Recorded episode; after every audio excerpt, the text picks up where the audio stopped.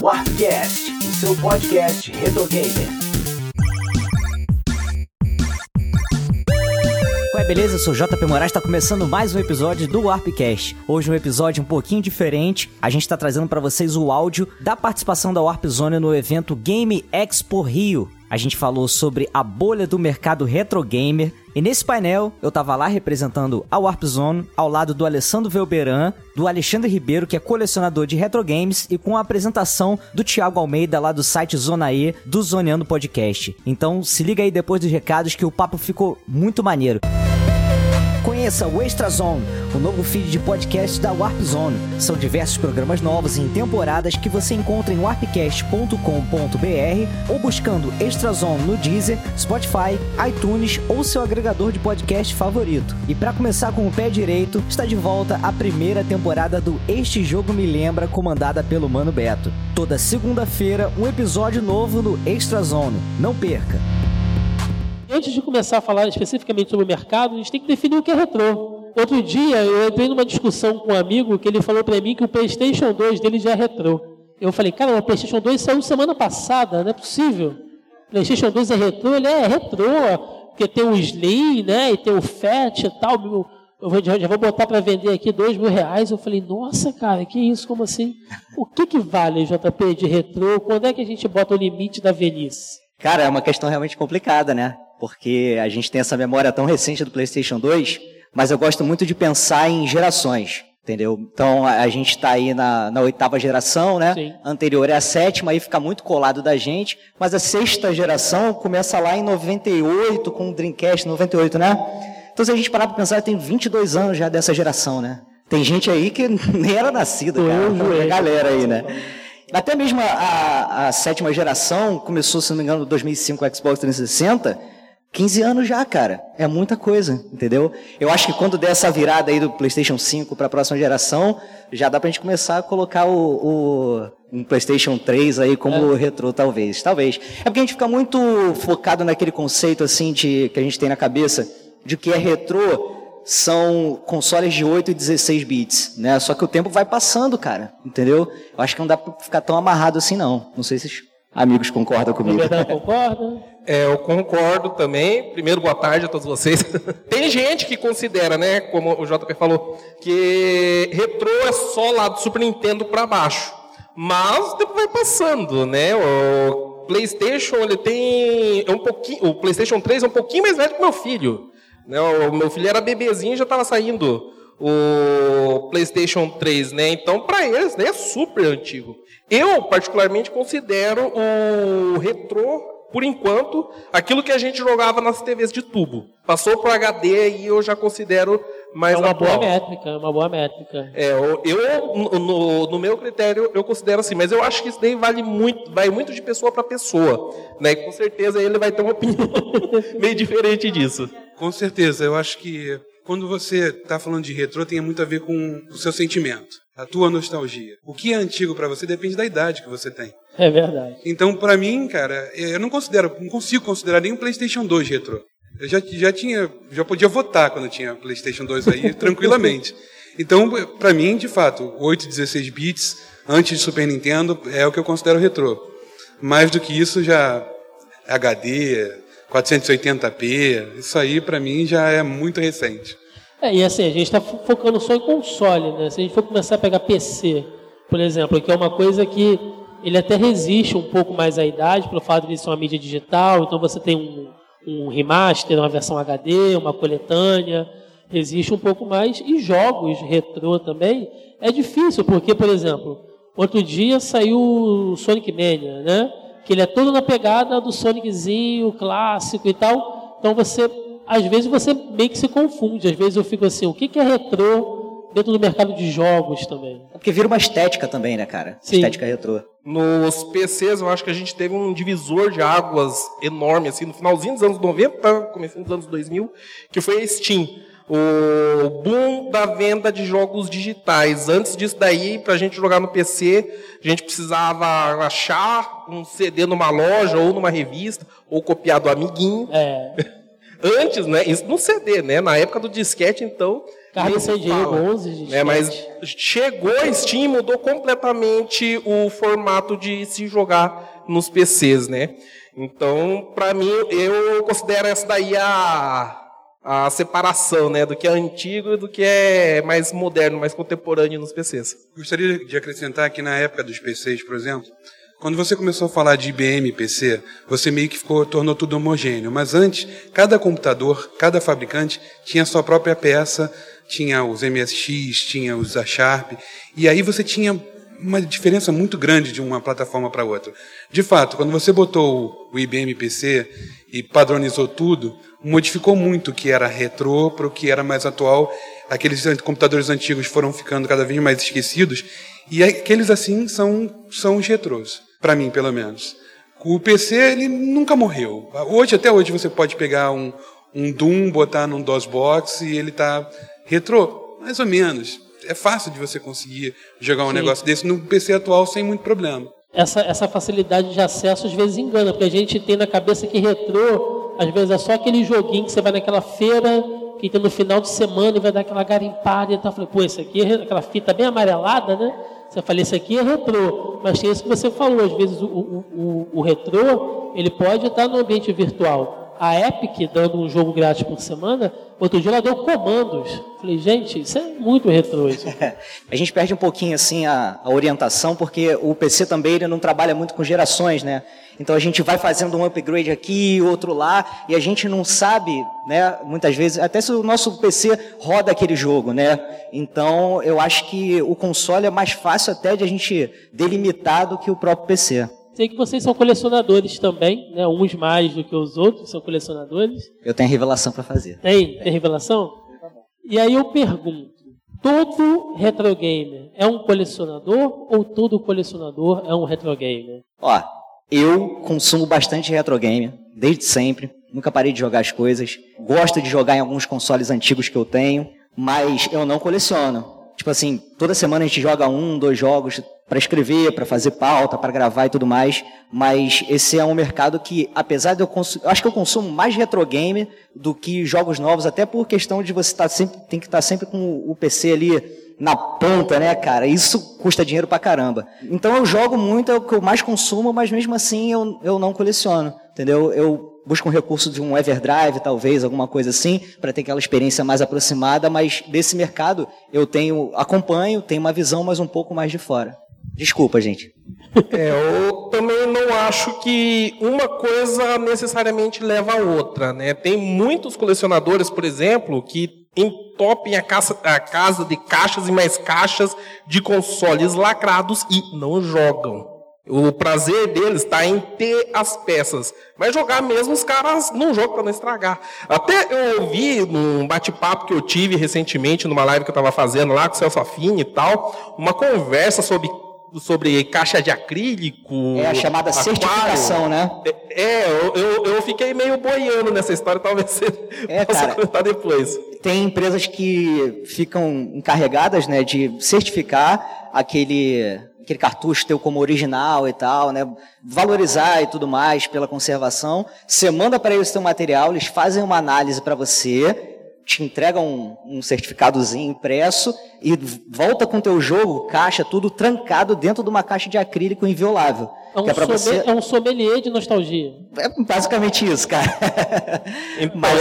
esses aí ficam com as peças e não jogam. E em contrapartida, tem gente que. É, é, você ainda joga no Everdriver, né?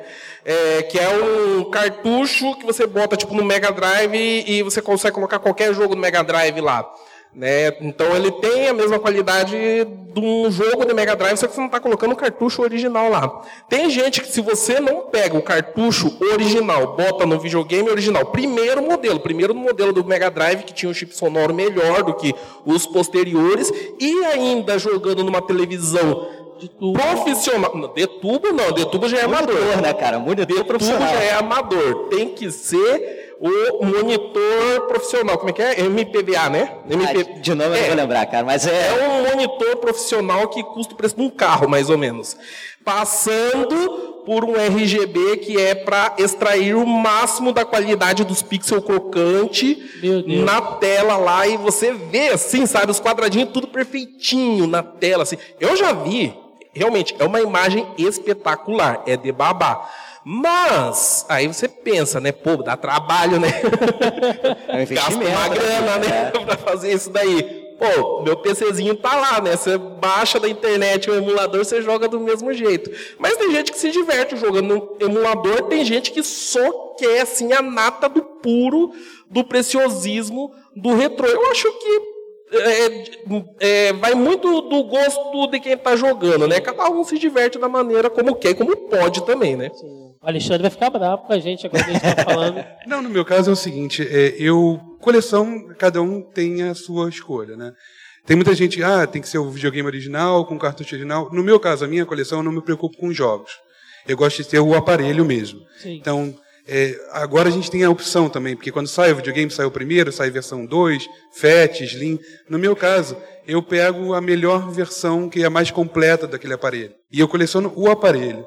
Mas respondendo a tua pergunta em relação a colecionador e retrogame, eu concordo. É, uma coisa não tem a ver necessariamente com a outra. Eu tenho, para mim, a- a minha coleção é, é de retrogames, mas porque eu quero fazer isso. É, os, os videogames mais novos, eu tenho alguns lá, mas eu não me preocupo em, em comprar todos eles. Eu compro o que eu acho melhor, jogo da geração atual, mas a minha coleção de retrogames é, é separada. Não, tem, não, não, não é uma coisa para se misturar. Eu, eu pego os aparelhos, deixo lá no lugarzinho dele, ligado na TV de tubo, não é profissional ainda, mas a de tubo, porque para mim, eu tenho que ver a imagem como eu vinha na época que, ele, que, ela, que eu jogava. Não adianta eu ter o o RGB, SCART, via HDMI, aquela aparelhagem toda. Não, não, eu não joguei assim. Tá limpo Eu- demais essa imagem? Tem alguma coisa errada. Óculos 3D, pistola, todos esses acessórios que dependiam da tecnologia do tubo para funcionar, não vai ter HDMI que resolva, não vai ter acessório Quantas, que resolva. quantas caixas daqueles garfinhos que bota atrás da TV você tem em casa?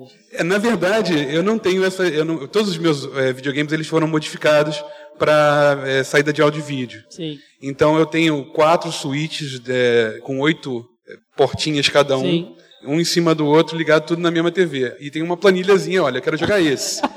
Aí eu clico É mais lá na fácil planilha. lançar um foguete do que acertar o, o videogame. Tem que ter a planilha, senão você não vai conseguir jogar. Mas todos eles são modificados, que realmente, às vezes você tem que fazer alguma coisa no, no- no videogame original, porque a tecnologia está andando. Você não vai conseguir manter aquele negócio para sempre da- do jeito que era, mas pelo menos garante a TVzinha de tubo com a imagem do jeito que tem que ser. Imagem no pixel perfeito, joga no emulador, cara. É muito mais fácil. E é engraçado vocês falaram essa, essa coisa do, de alguns aparelhos, né? E o Ruberano, no tempo morou no Japão, deve ter visto isso muito, porque lá é uma loucura isso. Dona Nintendo, principalmente, né? Vou lançar aqui um, sei lá, Game Boy versão Pokémon. E aí ela vai lançar um aparelho para cada Pokémon, um azul, um vermelho, né? A gente teve isso com o Nintendo 64 também, tinha aquele console que era transparente, tinha o dourado, tinha o que veio com Zelda, tinha o que veio com 007, GoldenEye, diversas versões. As empresas também, elas se aproveitam, se aproveitam não, elas já fazem focado no colecionador nesse ponto, né? É, eu acho que sim, e tem a questão também de se você colocar uma quantidade menor no mercado, aquele item ele acaba se tornando raro, e de repente no futuro, como investimento deles, eles podem fazer um relançamento daquela edição tão rara, e eles conseguem colocar, de repente, medir e ter um valor, um valor maior, entendeu? Eu acho muito isso. O próprio Nintendinho Mini também saiu com uma tiragem limitadíssima, né? Você vai ver o preço, é um absurdo. E aí, se eles quiserem jogar isso daí no, no mercado no futuro, aí eles podem dar aquela inflacionada, né? O pessoal que vende por fora os usados, antigos, e quer repassar, vai ter que dar uma descida, e o mercado vai, vai regulando Se dessa forma, né? É, eu morei no Japão por 10 anos, né? E eu comecei a comprar jogos antigos de volta por causa do canal do YouTube quando eu estava no Japão ainda. E quando eu voltei para o Brasil, eu vi uma diferença bem grande entre o consumidor de retrogame de lá e dos Estados Unidos, eu acho que é assim também, para o colecionador de retrogames aqui do Brasil. Que aqui no Brasil, o pessoal, eles, né, como o Alexandre comentou aqui que ele gosta dos aparelhos, né? E a maior parte dos colecionadores aqui do Brasil, eles gostam do hardware, do console, de preferência na caixa, com isopor branquinho. Então, minha nossa, né? Se o cara tem um Mega Drive com isopor branquinho, ele nem abre já. E né? chega a chorar, né? No exterior é diferente, eles gostam de ter os aparelhos, só que de uma forma um pouco mais funcional. Eles botam para rodar lá mesmo e o que eles contam da coleção não são os aparelhos, sim os jogos. Os jogos é, antigos costumam valer muito mais do que um videogame. Por exemplo, lá um Mega Drive, você chega no Mercado Livre, acho que duzentão você consegue comprar um, né? Um duzentão, trezentão, mais ou menos, você já consegue comprar um aí que funciona. Um Alien Soldier, Tá quanto hoje? Deve estar tá batendo uns mil reais por aí. Então, os bons jogos em bom estado, com caixa, com manual, com o label da fita, tudo certinho, eles vão, dependendo da raridade deles, passar em muito o valor de um console. E os aficionados por coleção, eles vão correr atrás disso daí. Né? Aqui, o pessoal vai só no hardware, bota o Everdrive lá e dane-se. Isso é brasileiro, meu bem. É, até para complementar o que você tinha falado antes, é, aqui no Brasil a gente nunca deu muito valor ao software. Sempre uma cópia, uma, uma né, distribuição pelos amigos, assim e tal. Então o pessoal de fato não dá tanto valor ao software aqui no Brasil, pelo menos na minha perspectiva, como é lá fora. Os cartuchos de Nintendo lá fora chegam a bater mais de mil dólares fácil, dependendo da, da coleção, dependendo da tiragem. Tem uma, uma coleção de, de games que eu gosto muito, de uma fabricante chamada Koei Cara, qualquer jogo dessa, dessa fabricante agora não está por menos de 200 dólares. Qualquer um deles. O mais que, que mais vendeu, o mais baratinho, está 200 dólares, chegando até muito mais do que isso. Então, de fato, lá fora, a, a importância do software é, é muito é maior do que aqui. Né? É, e complica para a gente que é colecionador, para vocês, né, que são colecionadores, porque comprar em dólar, né, um dólar está 100 reais, então fica difícil fazer algumas compras. E aí, só para a gente fechar essa parte sobre consoles, talvez todo mundo aqui, não sei, né, a gente não pode generalizar, mas acho que boa parte né, das pessoas que estão aqui sabem que a gente está numa nova fase aí de consoles minis, né? O JP citou aqui do NES Mini, do Super Nintendo Mini, enfim. São videogames retrôs que as empresas estão relançando agora, só que com jogos já na sua memória, o que não é uma coisa tão nova assim, né?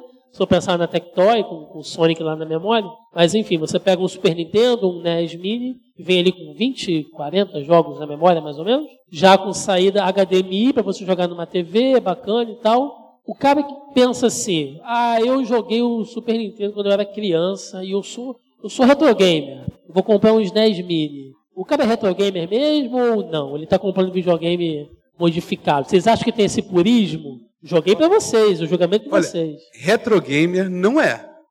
Ele gosta ele gosta de jogo antigo. Porque de fato assim, eu claro, eu sou colecionador, eu comprei todos eles, óbvio. Mas é, eu acho que é um, é uma, um momento para o cara relembrar um passado de quando ele era criança e aquela, aquela, toda aquela nostalgia. Eu acho super válido esse tipo de produto, até porque facilita. Tá? O cara não precisa ter uma TV, um cabo, um, convertor, um conversor, nada. Ele vai lá, liga o cabinho HDMI, que é a coisa mais simples do mundo, uma fonte de USB que todo mundo tem 10 mil daquelas coisas em casa, e pronto, está jogando e está relembrando a parte mais feliz da vida dele, que provavelmente foi a infância. Então, ok, válido o produto, mas eu, eu, não, eu não chamaria de, de retro gamer e muito menos de colecionador. Mas se o cara está naquele momento e tem esse produto, por que não? É válido também. Contanto que você esteja jogando e esteja feliz, cara, pô, vale super a pena. Eu vou dar o apoio sempre que lançarem essas coisas aqui. É, eu acho que ele tem um, um lance assim de. Por ele ser um console, uma réplica, miniatura, eu acho que ele já funciona muito bem para você colocar numa estantezinha. Isso já, já chama bastante a galera. E o fato dele ser um console, como o Alexandre falou, plug and play, também facilita muito, entendeu? Tem gente que não quer ter esse trabalho, tem gente que não gosta de ter esse trabalho, tem gente que não acompanha nem mais retro games, mas passa na hora e fala, olha que legal, compra lá para poder rejogar aqueles jogos que eles colocam uma boa seleção de jogos, né? A Nintendo tem é, é, muito jogo first party também. Mais ou menos, né, JP? Hã? Mais ou menos. Eu tô né? puxando o saco aqui para não ser apedrejado pela galera. Eu queria estar tá com aquela camisa ali Já hoje. teve seguista aqui, Nintendo. Ele da Nintendo também. É, verdade, é, saiu o Star Fox 2 no Super Nintendo, no Mega Drive saiu o Darius e o Tetris, é. também que não tinham e, sido lançados oficialmente. Então, acho que todas essas oportunidades, né, de um console para gameplay, poder colocar na, na estante, eu acho que tudo isso chama. E eu acho que é pode até agradar os dois públicos, cara. Quem é colecionador para poder ter ali, colocar e tal, e quem quer só chegar, jogar, levar para um churrasco, se divertir com o pessoal também. Eu acho bem bacana. Eu acho que esses aparelhos aí, eles podem ser uma porta de entrada para um jogador casual, né, um, né, como o Alexandre falou que jogava antigamente, né, pegou lá pela saudade, vai jogar Pode ser que ele se interesse e comece a jogar mais jogos antigos e, porventura, se tornar um retro gamer, né? Mais provável que aconteça é o cara comprar lá, tipo, um Mega Drive Mini, pensando, nossa, que saudade que eu tava disso daqui. Putz, eu arrebentava no Kid Camaleão, né? Vamos lá jogar. Ele vai jogar. Caraca, esse jogo era difícil, hein? Nossa, como que eu jogava isso quando tinha 10 anos, mano? E não, não tem nem passa... salvamento, kit caído. É, e ser louco! E daí joga umas duas, três horinhas e larga e bota na estante. Acontece, acontece também, é, acontece verdade. também, né? Mas eu. Esses aparelhos, eles têm uma uma proposta bem interessante lá fora, justamente por causa do formato dele, né? Como ele falou, que já é tudo prontinho, já vem com os jogos, já vem com o controle pluga em qualquer TV para jogar. E então ele é muito atrativo para qualquer um ir lá e comprar e tem um preço atrativo também, né, que é de na casa de 40, 50 dólares aí, mais ou menos, bem mais barato do que outro videogame da praça que, além de comprar o videogame, você iria ter que comprar os jogos, né? Para você ter uma ideia, o preço de Mega Drive Mini no exterior é mais ou menos o preço de um jogo de PlayStation 4 lançamento. É, do... Então, em vez de você comprar um PlayStation 4 lançamento, você vai lá e compra um aparelhinho, liga e já está jogando. Aqui no Brasil, não. aqui, no, aqui no Brasil é 600, 800 para é. mil, né? O PlayStation chegou no mil lá quando é. saiu, né? Aí Aqui acaba virando um artigo de luxo de colecionador, né? Às vezes compensa mais você deixar quietinho lá na estante sem mexer para não estragar, para ficar bonitinho, do que você, né, ir lá e jogar e acabar depreciando os controles dessas coisas. Deixa o isopor branquinho, né, velho? E aí a gente pensa o seguinte, na hora de avaliar um material retrô, né? Eu sei que o apelo emocional vale muito. A gente vai falar, ai, puxa, esse Super Nintendo aqui, eu fui tão feliz com esse Super Nintendo aqui, aí o cara que é colecionador vai falar, isso não vale nada, isso 200 conto na Praça 15 ali, eu compro um igual. E aí eu penso, vocês acham que o que vale mais na hora de você avaliar o material retrô? A raridade das peças, a qualidade das peças, porque eu sei que tem gente que compra até console quebrado, mas para ter o console, né? Ou o que vale no final é o apelo emocional. O que vocês acham? Olha, eu acho que o apelo emocional acaba pesando muito na hora que a gente compra. Né? Então, por exemplo, eu tive uns dois anos atrás aí, um, um troço que eu queria jogar Black Belt no Master System com a fita original. Eu entrei no Mercado Livre lá, achei com uma caixinha tudo ferrada, tudo amassada. Era caixa de papelão ainda de Master System. Eu paguei, eu acho que 120 reais. E fiquei, ai, Black Belt, fiquei todo feliz. Jogou quantas vezes, Roberto? Eu joguei um tantinho ainda, é. joguei umas três, quatro vezes ainda. Né? Só que depois que passa, né, aquele, né, aquele som todo, né, aquela, aquela nostalgia, eu penso, caramba, mano. Paguei caro naquela caixa amassada. Mas aí tu pensa assim, é hora de passar ela pra frente ou tu fica? É, então, daí na hora de passar pra frente, o meu apelo emocional não vai ter esse valor, entendeu? Aí entra a lei da oferta e da procura, que é, é quantas pessoas estão querendo esse jogo e quantas pessoas vão lá e pagam para ele. É, tipo, o Black Belt estava há 5 anos lá no Mercado Livre a 120 reais. Ele vale 120 reais mesmo? Valeu porque foi um bobão lá e comprou. Entendeu? Só que a gente vê, né? Às vezes botam lá Super Mario World do Super Nintendo, só fita. Bota assim. 200 reais, raridade.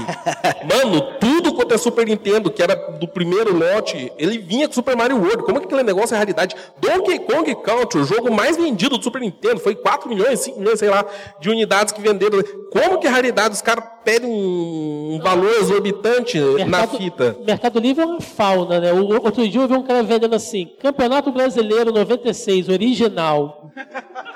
Tá, como, né? No meu caso, é, vai ser sempre emocional, não tem jeito. É, a minha coleção, por exemplo, eu comecei a fazer quando me deu uma louca, eu estava passando na rua e vi um MSX. Aí, aquele pessoal que vende em cima do jornal mesmo, né? Eu queria saber que rua você passou, que você viu o MSX na rua. O Doc, MSX. na Doc Lobo, aqui na Tijuca. Porra. Tinha um cara vendendo um hot beat que está aqui, inclusive, na, na, na exposição. Ele eu perguntei, vem cá, quanto é que tá essa máquina de escrever aí? Ah, 20 reais. Eu, Tá bom.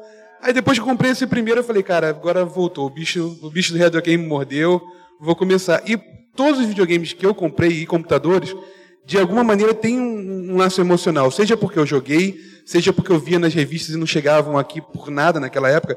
Você não conseguia importar do jeito que. Apesar de caro, hoje dá jeito de você importar. Na década de 80, você não conseguia importar nada daquilo para cá. Então, eu fui colecionando todos aqueles que eu queria, porque tinham um apelo emocional para mim de alguma maneira. Tanto é que hoje já cheguei na, na- na quantidade de consoles que eu tenho, e agora o que é? O que mais? Vou comprar. Não, não, não me interessa mais comprar mais outros. Talvez um ou outro modelo especial, porque tem o famoso plus a mais, que o outro não tinha, né? Mas, cara, vai ser muito precios- preciosismo para mim que eu compre um console que já não tem mais nenhum apelo. Então, para mim, é, é, é o emocional. É claro que você, se você tiver a oportunidade de comprar um que está em um melhor estado do que o outro, talvez é, menos amarelo, né? Que acontece muito, videogame amarelar, por o mesmo preço ou por preço semelhante, você dá uma, um desconto e pega o que está melhorzinho. Mas se não tiver, e você quiser aquele black belt amassado, leva o black belt amassado, cara, porque o que vale é isso. Lembrei de uma vez que eu fui limpar o Super Nintendo, em vez de eu pegar garrafa de álcool, eu peguei garrafa de acetona. Ficou parecendo um queijo suíço, porque ele furou todinho assim. Lindo.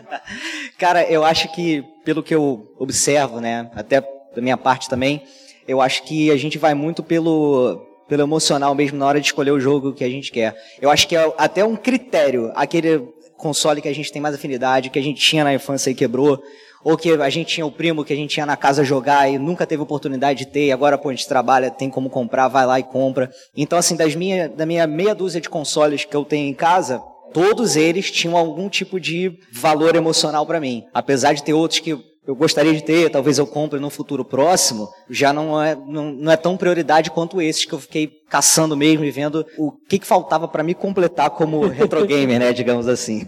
Conselho que eu dou, né? Quem de vocês aí quiser colecionar videogame, a parte emocional, ela deixa a gente muito impulsivo. Mas o, se você quer fazer uma coleção boa, sem ser extorquido, vamos, vou falar bem claramente, o ideal é você segurar a emoção e ter dinheiro no bolso. Sempre fica olhando o site de anúncio, site de eh, grupo de venda, essas coisas, procurando boas oportunidades de compra daquilo que você quer. Porque se você. Eu quero hoje, eu quero agora um Mega Drive. Você vai no Mercado Livre, você vai pagar o preço dos caras lá. Mas se você tem lá, se você espera e tem um dinheirinho no bolso, uma hora você vai ver um cara lá que está se desfazendo da coleção dele, está precisando de grana rápido. Ó, tô vendendo meu Mega Drive aqui, tá zeradaço pela metade do preço que tá no Mercado Livre. Ótimo Casamento, negócio, aí né? você vai lá e investe. Casamento é um negócio que acaba com qualquer coleção, né? Eu Casamento. casar, eu vou vender tudo. Eu vou falar que antigamente, uns 6, 7 anos atrás, mais ou menos, você entrava no Mercado Livre, procurava o Fantasy Star do Master System, e você achava a fita lá por uns 80 reais, mais ou menos, né? Aí foi um babaca, um imbecil que morava no Japão na época lá, fez um vídeo glorificando o Fantasy Star, teve mais de 50 mil visualizações na época, em poucos meses o Fantasy Star estava custando 300 reais. De repente, assim, nossa, Fantasy Star, melhor jogo do Master System, o preço deve, pô, foi lá pras alturas. Hoje o Fantasy Star completo tá uns 500. Sério, se eu ver esse cara aí na minha frente, eu bato nele. Esse cara tinha que ter feito um estoque antes, né, cara, do- de lançar o vídeo. E esse cara não ganhou nada também, não ganhou nem uma farpelinha do Phantasy Star, né? e assim, e é, e é legal a gente pensar também aonde é que a gente adquire hoje, né? Se, se alguém quiser sair daqui hoje e falar assim, você é um colecionador retro game, onde é que o cara vai comprar? Ele vai ter que ir grupo, Mercado Livre, essas vendinhas de chão que fica na central ali, às vezes tem uns negócios meio estranhos. É bom, não é bom? Tem uns negócios assim. Ah, tem aqui aqui no Rio, por exemplo, ali na, em São Cristóvão, no final de semana, Praça tem 15. É, Praça 15 também. Por exemplo, teve uma vez que eu estava ali na, na Rua Bela, em São Cristóvão, passeando ali né, nessa feira, e tinha um 3DO novinho ali. O cara pediu, sei lá, 100 reais um 3DO. Ele é o cara mais sortudo. É um MSX, é um 3DO. Aconteceu, já aconteceu, mas você tem que estar procurando todo dia. Se você. Né, esse da MSX foi, foi sorte mesmo. Mas lá em São Cristóvão, na Praça 15, por exemplo, a Praça 15, de um tempo para cá, o negócio começou a inflacionar. Mas lá em São Cristóvão você ainda encontra muita coisa boa por um preço que o cara ainda não sabe do que está vendendo. Então, se você insistir e for todo dia, chegar cedo, você consegue pegar muita coisa boa. Mas também é todo dia. Todo dia, todo final de semana, por exemplo. Né? Hoje em dia você tenta negociar o preço, o cara fala, não, lá no Mercado Livre tá tanto, né? Pesquisa na hora. Tá com o celular é... mostrando assim, né? Aham. Uhum. Uma coisa bem complicada de colecionar videogame, principalmente do Super Nintendo para baixo, que são os controles.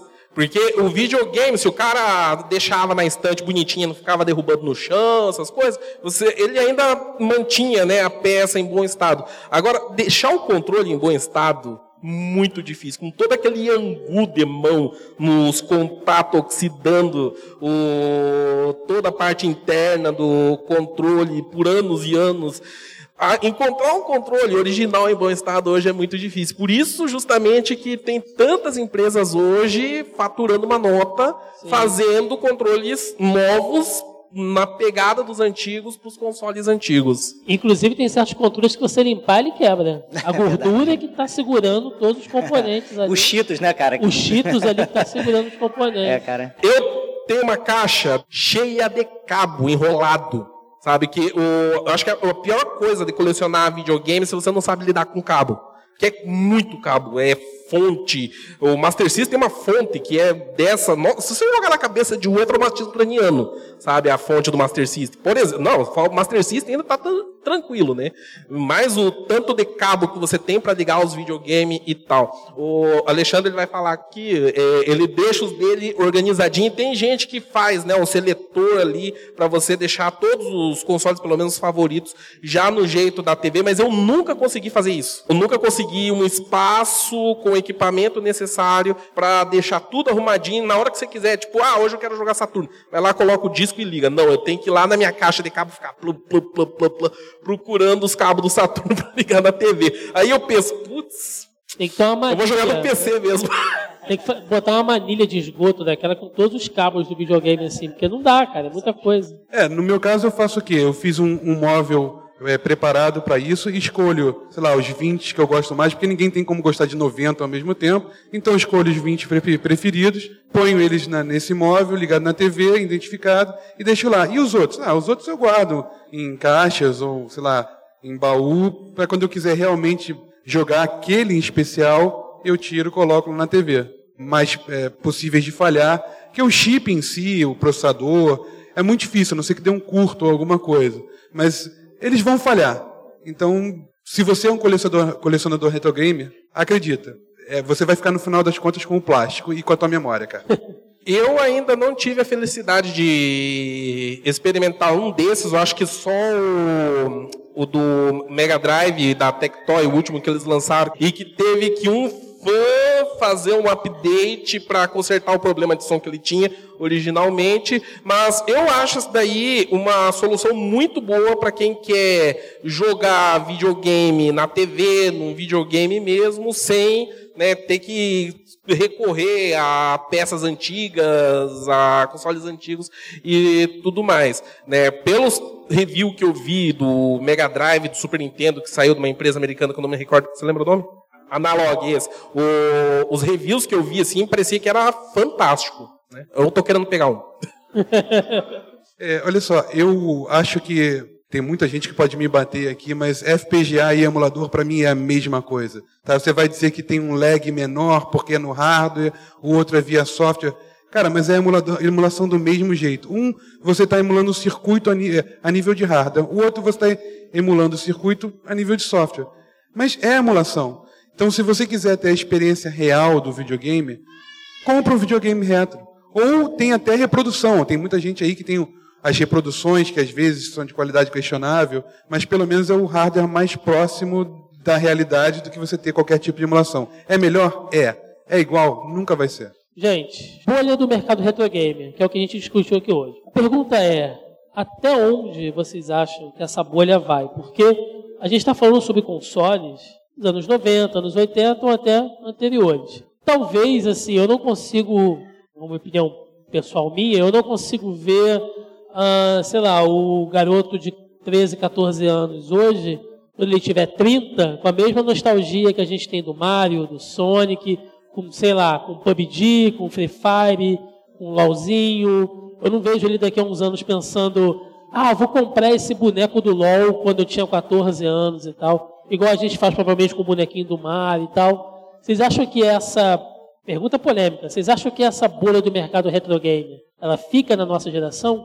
Cara, eu acho que como é, essa questão do retro gamer pra gente é, um, é uma questão emocional e nostálgica, cara, eu tendo a acreditar que essa galera vai crescer e talvez tenha uma certa nostalgia com, o, com o, o que eles estão jogando hoje em dia, entendeu?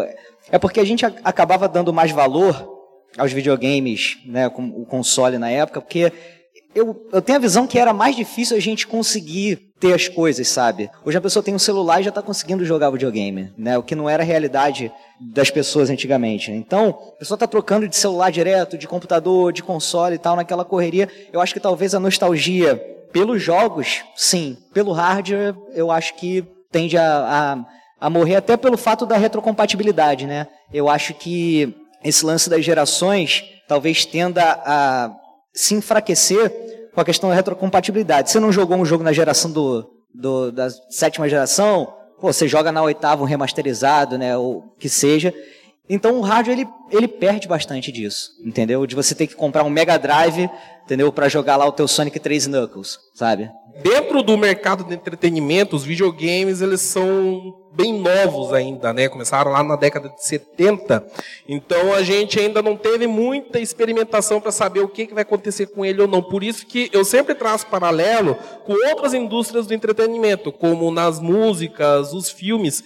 E por isso mesmo eu acredito que o mercado retro game vai continuar. Por exemplo, eu gosto de Beatles, Led Zeppelin, banda que estava tocando e quando eu nem pensava em existir ainda. Né? Eu não tenho nostalgia de infância e nem nada, mas eu gosto daquilo porque é bom. Né? São clássicos. Então eu acho que clássicos como Mario, Sonic, Mega Man, Donkey Kong é, sempre vão ficar no é, sendo falado, sendo discutido, uma hora ou outra, né? Um, um, moleque que hoje tem 15 anos, vai, pô, falam tanto esse Mario, eu vou dar uma experimentada e vai conhecer os clássicos. Pode ser que nessa dele conhecer, ele acaba gostando e se interesse em jogar outras coisas também. Né? Como o JP falou, a parte de hardware, no caso de games, é muito mais complicado. Só que também a gente vê que tem cara de 20 anos aí que fala, não, só vou assistir filme se for em DVD ou se for em fita VHS. Pra quê, mano? Tem Netflix, caramba. Né? Tem gente aí também, universitário, que vai lá e compra um toca-discos para rodar bolachão, para rodar o LP, para ter a sensação real da música, porque é realmente é o LP da, é melhor. Desculpa, é, tá, gente? É muito da experiência, né? Exatamente, para ter aquela experiência raiz. Mesma coisa dos videogames, né? Vai, dentro desses daí vão ter uma outra pessoa que vai querer os consoles antigos para ter a experiência original deles. Mas é aquele negócio negócio, vai ser um segmento dentro dos videogames e quanto mais é, preciosista, né, mais de nicho vai ser. Mas eu acredito que vai durar enquanto tiver videogame. Legal.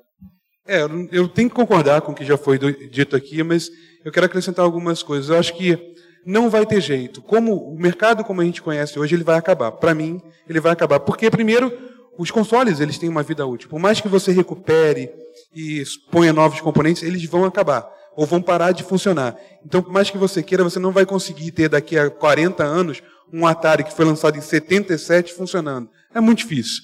Não é que nem você ter, sei lá, um relógio carrilhão que não tem nada eletrônico. As coisas eletrônicas vão falhar e, não, e vai estar além da recuperação. Mas o software e a vontade de jogar, eles vão continuar, porque tem uma coisa que nesses jogos antigos você não tem mais, uma coisa chamada jogabilidade. Você tinha um dois botões no máximo. Qualquer um pega e joga. É mais difícil? É, mas de repente o cara vai lá e com treino e com vontade, disposição e tempo, ele vai passar e vai dar muito mais satisfação. Hoje, todos os jogos têm um save point no meio do caminho. Não, não dá a mesma satisfação de você passar a última fase do Ninja Gaiden no Nintendinho. Cara, quem passou sabe o que eu estou falando. Então, você, o cara vai conquistar pela jogabilidade. Às vezes, provavelmente, o que vai acontecer é pai passando para filho. Ele vai conhecer aquele jogo, vai jogar mesmo sem ter a nostalgia de infância da época que o jogo foi lançado, mas vai ter a nostalgia de infância do pai mostrando para ele, olha meu filho, isso aqui que eu jogava. Então, Excelente. sim, isso vai continuar. Bom, então antes da gente encerrar, JP, Wilberan, pedir para os nossos convidados aqui falarem sobre onde pode encontrar aquele jabazinho bonito. Pô, primeiro, obrigado aí pela oportunidade de estar aqui falando para essa galera toda aqui, sempre muito bom. É, eu faço parte da Warp Zone, que é uma editora especializada em publicações retro gamers, são livros, revistas, material impresso, também tem revista digital. A gente está lá no site warpzone.me. Aí lá você encontra a loja, encontra artigos. A gente tem um podcast Warpcast, que a gente fala exclusivamente de retro games. O Velberan já foi lá fazer um super especial de Phantasy Star. E tô indo de novo. tá indo de novo essa semana gravar com a gente. Então a gente lança esse material sempre semanalmente aí, tá bom? Aí quem quiser, warpzone.me ou então indo direto para o Warpcast, warpcast.com.br. É isso, obrigado, gente. É, muito obrigado pela presença de todos vocês aí, também para o evento Game Expo Rio e a Universidade é, Univeritas, que me chamar para o Rio de Janeiro novamente, faz mais de um ano que eu não venho aqui, tava com saudade de vocês. Esse calorzinho e, bom. É, esse calorzinho bom aqui, eu tô solto que nem um porco, gente. Vai que eu sou do sul, não liga não. é, eu tenho meu canal de games, né, o Velberan Games no YouTube, que eu trabalho nele já fazem sete anos. É, também tem um pouco mais recente, Bom de Garfo, que a gente experimenta comida lá. É para o público geral daí, né? Já não é sobre games. E agora eu tô lançando o meu primeiro livro. Vai sair agora em março, né? No meu tempo as coisas eram diferentes. Onde eu falo a minha história com videogames todas essas coisas, né, que a gente estava comentando aqui sobre a experiência de você ver um fliperama a primeira vez, você colocar um cartucho no videogame a primeira vez, todas essas histórias aí, resgatando. A gente está terminando agora no próximo sábado a campanha de pré-lançamento no Catarse, que felizmente está sendo um sucesso. A gente já passou a meta, está com 188 a última vez que eu vi, né? Então já está financiado, mas quem quiser aproveitar no preço de pré-lançamento ainda, né? Com todos os benefícios que tem para os apoiadores de campanha, é só procurar no Google lá, é, livro do Velberão, ou o nome, né? No meu tempo as coisas eram diferentes, e fazer o seu apoio. No... Em março ele já vai estar tá lançado, aí quem quiser estar tá com o livro já lançado mesmo para comprar, daí depois de março pode encontrar no site da Coop, que é o a nova editora do Kleber, do Kleber Marx, que é da Warp Zone mesmo. Tá praticamente a Warp Zone, mas com outro selo. Silvio Muito obrigado pela presença de todos vocês e nos vemos no próximo evento. Falou! Bom, gostaria de agradecer a todos a, presença também. Para quem ainda não viu, no comecinho da feira, tem um mini museu ali com alguns consoles que eu trouxe para prestigiar o evento agradecer a todos e o André por ter me chamado também. Quer falar mais alguma coisa, JP? Eu queria pedir desculpa que você também já participou um monte de vezes lá do Appcast, eu não comentei, né, cara? Ah, mas não vale, vale a pena, mas não vale a pena.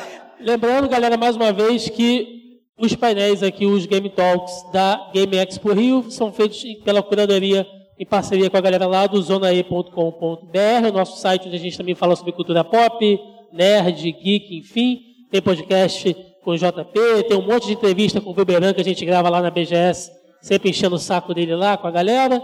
Então é isso. Quem quiser, acesse lá zonae.com.br. É isso aí. Obrigado por mais um painel. Daqui a pouquinho tem outro, galera. Obrigado. Uma salva de palmas.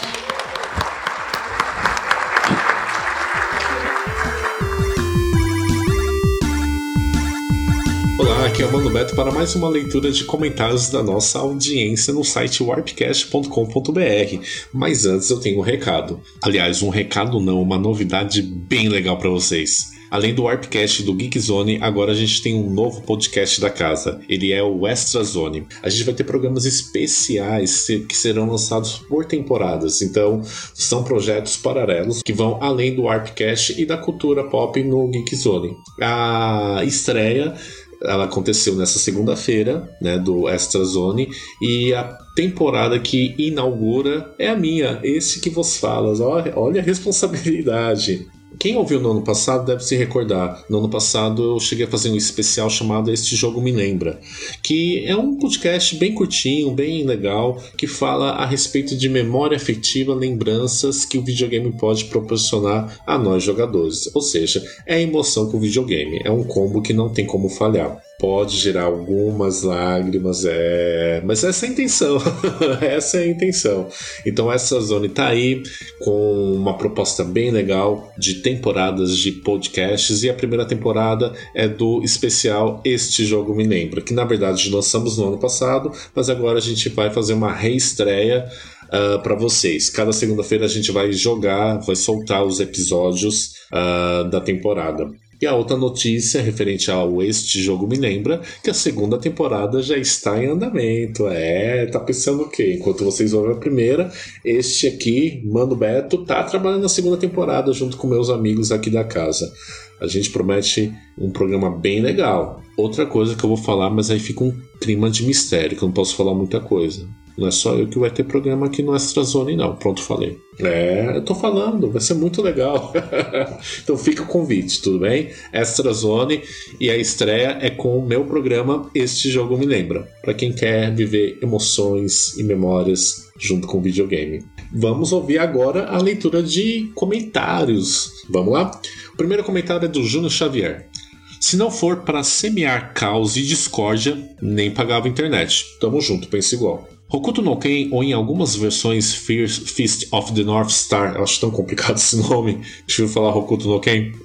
sangue, as ganhas, o traço tá meio ultrapassado. Eu presumo que você quis dizer as gangues, né? Mas, enfim, se eu tiver errado, você me corrija depois. Mas ainda vale uma conferida. Então ele coloca o link para quem tá me ouvindo, passa lá, quem não tá ouvindo no site, no caso, né? O é, depois dá, vai lá no link do podcast 73 para ver, porque eles colocaram a abertura e de fato é bem legal, vale a pena conferir. O jogo Ferreira, essa abertura é muito boa, a Silent Survival também, mas fico com a Tough Boy do Hokuto no Ken 2, como a melhor do anime para mim. Então ele coloca também um link da abertura, muito legal também, tão boa quanto a primeira postagem. E o Luigi também deixa seu comentário aqui. Ótimo podcast, como sempre, galera. Eu queria ter participado desse cast, me preparei para tal, joguei, zerei, sofri por ser difícil, ô oh, meu amigo. Abraço aqui, pô. Mas no dia acabou a luz. Poxa vida, Luigi. Fiquei bem triste. Mas sobre o tema em si, o jogo era muito bom para sua época. Eu nunca tinha jogado ele, só ouvi falar muito dele. Na locadora que eu alugava jogos, sempre pedia para minha mãe alugar Sonic 2 e Turma da Mônica, e acabei perdendo essa pérola. Bom, antes tarde do que nunca. O único defeito que eu vejo no jogo é a quarta fase. Nossa, que fase ridícula de difícil. O subchefe dessa fase é ridículo de difícil, muito mais por limitação do hardware nessa fase. Você luta contra dois personagens que ficam tacando shurikens, e pelo fato de ser dois personagens tacando shurikens ao mesmo tempo, fica quase impossível de ver e escapar, e o chefão dessa fase é muito ridículo. Só vai conseguir passar com macete, já que ele acerta o time certinho de desviar e acertar o golpe ao contrário dos outros chefes anteriores. Eu senti uma certa tensão no seu coraçãozinho. Calma, Luiz, calma. Você, você fechou. Isso que importa, né? né? Todo, toda conquista tem um pouco de sacrifício ou não, né? Não sei. a versão japonesa é muito linda, mas é difícil pra caramba. Não tem os power-ups e nem as comidinhas para recuperar a vida. Esse jogo é muito difícil. Se eu passei raiva com Black Belt, a versão japonesa então, vocês nem imaginam. E sobre a versão do Nintendinho, tiveram vários jogos, são jogos muito ruins. Pelo menos exalta as três cores que o Nintendinho tem. Adoro um deboche, ainda mais contra o Nintendo. Abraços, galera. Ótimo cast como sempre. É nós que voa, bruxão. Quero mais pérolas do Master System, hein? Opa, se depender de mim do JP é só Master System na veia, meu amigo. Mas que pena que você não participou. Mas a porta está sempre aberta para você, meu amigo. Muito obrigado pelo comentário. Próximo comentário é do André Teixeira. Nunca tinha jogado Black Belt. Não cheguei a ter Master System na época. Joguei agora depois de ouvir o podcast e me diverti bastante. Realmente um jogo simples, mas que entrega com muita qualidade aquilo que se propõe. Dei risada sozinho quando cheguei, quando chegou a parte de ser uma droga. Engraçado que na época do Nintendinho eu tive o Hokuto no Ken 1 e 2, estes de qualidade bem duvidosa, mas ele se chamava Northern Ken. Era aqueles cartuchos SCR. Eu só fui conhecer o anime e descobrir do que o jogo se tratava muitos anos depois. Como a maioria, né, meu caro André? A gente também não sequer imaginava que Black Belt era um jogo, é, um hack oficial da versão ocidental de um jogo oriental baseado no anime, né? A gente jamais poderia imaginar isso. Por que será que eles tinham esse nome? Ainda no NES teve ainda as continuações Hokuto no Ken 3 e 4, mas esses são RPGs, jogos totalmente diferentes. Grande abraço a todos e parabéns pelo ótimo trabalho. Nós que agradecemos a sua audiência, meu caro André Teixeira. Tiago Ramos Melo fala: Era muito difícil achar esses jogos nas locadoras que frequentava, somente por emulador que eu joguei a essa pérola do Master. Ele é difícil, mas tem que ter as manhas para saber dar os golpes, principalmente nos chefões. Fique com a mente explodindo com os macetes que podem ser feitos. Imagine a fase extra enfrentando todos os chefões. Sensacional para testar a sua raiva e ainda ficar com a música da abertura do anime Hokuto no Ken. Foi um cast para derrubar e apocalíptico sobre este grande jogo. Parabéns para o pessoal. Nós que agradecemos a audiência, meu caro Thiago. Apocalíptico foi foi grandioso, né? Que adjetivo mais grandioso que se colocou para nós. Muito obrigado. O Fábio Pacheco, que já tem tapete vermelho, é mais que um ouvinte, é, enfim, um parceirão que está sempre aqui conversando com a gente, porque afinal a gente tem a conversa no podcast, mas ela se estende aí nos comentários, né? A conversa não para. Poxa, JP, não falou o nome do golpe da capa do jogo que está na capa. Esse negócio de cada chefe de fase ter um ponto fraco faz relação com o anime. No anime, cada inimigo principal, no caso o protagonista, precisa identificar a fraqueza e lutar de acordo. Esse gigante é o famoso Devil Havers, se não me engano. A luta contra ele é muito foda. Também recomendo ver o anime. Ele é muito bom. Isso mesmo, ele é sem enrolação. Vale lembrar que os traços desse anime são demais, idens para os golpes. Fica aqui então a dica para quem ainda não viu Hokuto no Ken, veja Hokuto no Ken, jogue Black Belt e se quiser ainda joga a versão original do jogo que inspirou Black Belt, né, a ocidentalização, o próprio Hokuto no Ken. Tiago Marques. A imagem de fundo no quadro da fase da chefe Rita, segundo o vídeo que assisti no YouTube postado em 2018, é do último chefe Wang. Vale lembrar que a mesma imagem está nas duas estátuas ao lado. Por curiosidade, fui jogar e cheguei, a, e cheguei até a última fase e confesso que não achei nada parecido, mas valeu a releitura deste jogo. O Warpcast possui um conteúdo sensacional, pois nos faz voltar à infância jogando esses clássicos maravilhosos. Excelente trabalho. Muito obrigado, Thiago Marques. Nós que ficamos felizes que você tenha gostado deste podcast. E aí que a gente finaliza com o Léo Breakover. Joguei Black Belt apenas no emulador. É bom, mas Hokuto no Ken é bom demais. Engraçado, eu prefiro Black Belt. Eu não falo isso porque eu joguei primeiro. Eu acho que toda a estética de Black Belt eu acho que é melhor do que Hokuto no Ken. Talvez o Master não tivesse suporte para, pelo menos na minha concepção, é, transmitir o que o anime tem de melhor. Recomendo a todos que leiam ou assistam o anime, uma obra-prima nipônica. Realmente, quem tiver a oportunidade, veja. Mas olha, é um anime meio gore, então se prepare aí para quem não é muito fã. Do mais, como sempre, continue com esse maravilhoso trabalho. Paola Bracho ainda vive. Essa indicação do Sidão foi o máximo, né, Léo? Quando eu li, eu falei: Meu, a gente tem que fazer alguma, algum levante, alguma, alguma ação na internet pra Globo fazer um remake e jogar no Globo Play de Mulheres de Areia. Como assim? O Amazon Prime tem essa audácia e por que, que a Globo não faz a mesma coisa? Paga com a mesma moeda. Não é verdade? Eu vou, eu vou bolar aqui uma hashtag pra gente subir e fazer com que a Globo faça um remake em Full HD, utilizando os estúdios novos, o MG4, para fazer o remake exclusivo Globopay de Mulheres de Areia. então é isso, meu pessoal, meus caros amigos ouvintes. Então é isso, eu fico por aqui com mais uma leitura de comentários no site warpcast.com.br e deixando novamente o recado que eu dei no começo desta leitura. Vamos escutar o Extra Zone, o mais novo podcast da casa, um podcast que agrega temporadas de programas, né? E o primeiro programa que está no ar é o meu chamado Este Jogo Me Lembra um programa mais emotivo que trabalha com memórias e emoções que o videogame pode proporcionar a nós jogadores. O primeiro episódio já está no ar. O convidado foi o meu grande amigo da cidade maravilhosa JP Moraes e ele fala com a gente, divide suas lembranças bem emocionantes por sinal do clássico Turma da Mônica em um resgate lançado em 1993. Então, agora que você terminou de ouvir esse podcast, né, os comentários, vai lá e ouve. É bem curtinho, né? A proposta é bem de 15 a 20 minutos no máximo e vai aquecer o coraçãozinho de todos vocês, pode ter certeza. Então, eu fico por aqui. Um grande abraço, um grande beijo e até a próxima leitura de comentários. E eu encontro com vocês quarta-feira lá no Arpcast. Tchau, tchau. Este podcast foi editado por JP Moraes.